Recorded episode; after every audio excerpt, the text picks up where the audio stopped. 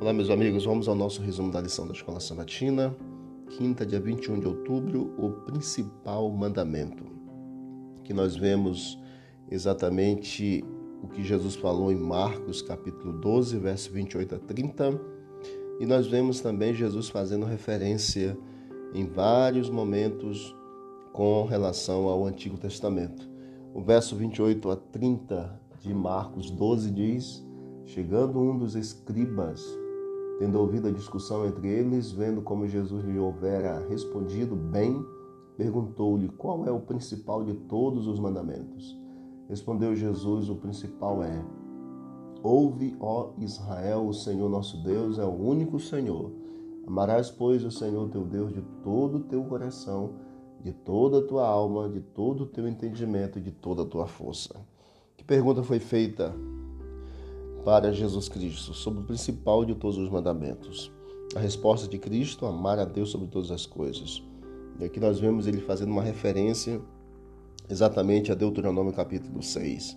É interessante que um escriba, alguém que dedicou toda a sua vida a entender a lei e a maneira pela qual ela deve ser aplicada, tenha feito exatamente essa pergunta.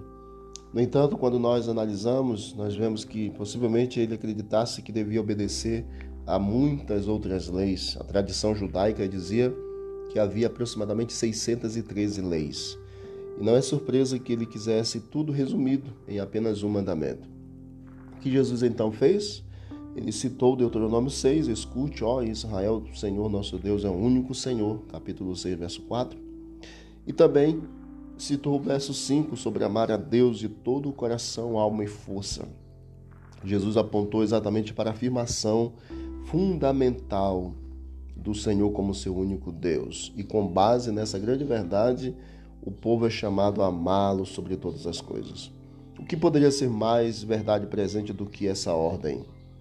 Nos últimos dias, quando os eventos finais se desenrolarem e todos forem chamados a escolher um lado ou outro lado, os mandamentos de Deus terão um papel crucial. Portanto, o principal de todos os mandamentos, amar a Deus sobre todas as coisas, é o resumo dos primeiros mandamentos das tábuas da lei, dos quatro mandamentos iniciais. Que Deus nos abençoe para que possamos ser fiéis ao Senhor, obedientes e amá-lo de todo o nosso coração. Vamos orar. Querido Deus, obrigado, Pai, pelas orientações da tua palavra.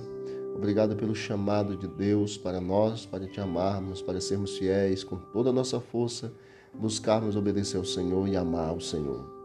Nos conceda um bom dia, nos perdoe as falhas, em nome de Jesus. Amém. Que Deus abençoe, vamos que vamos para o alto e avante.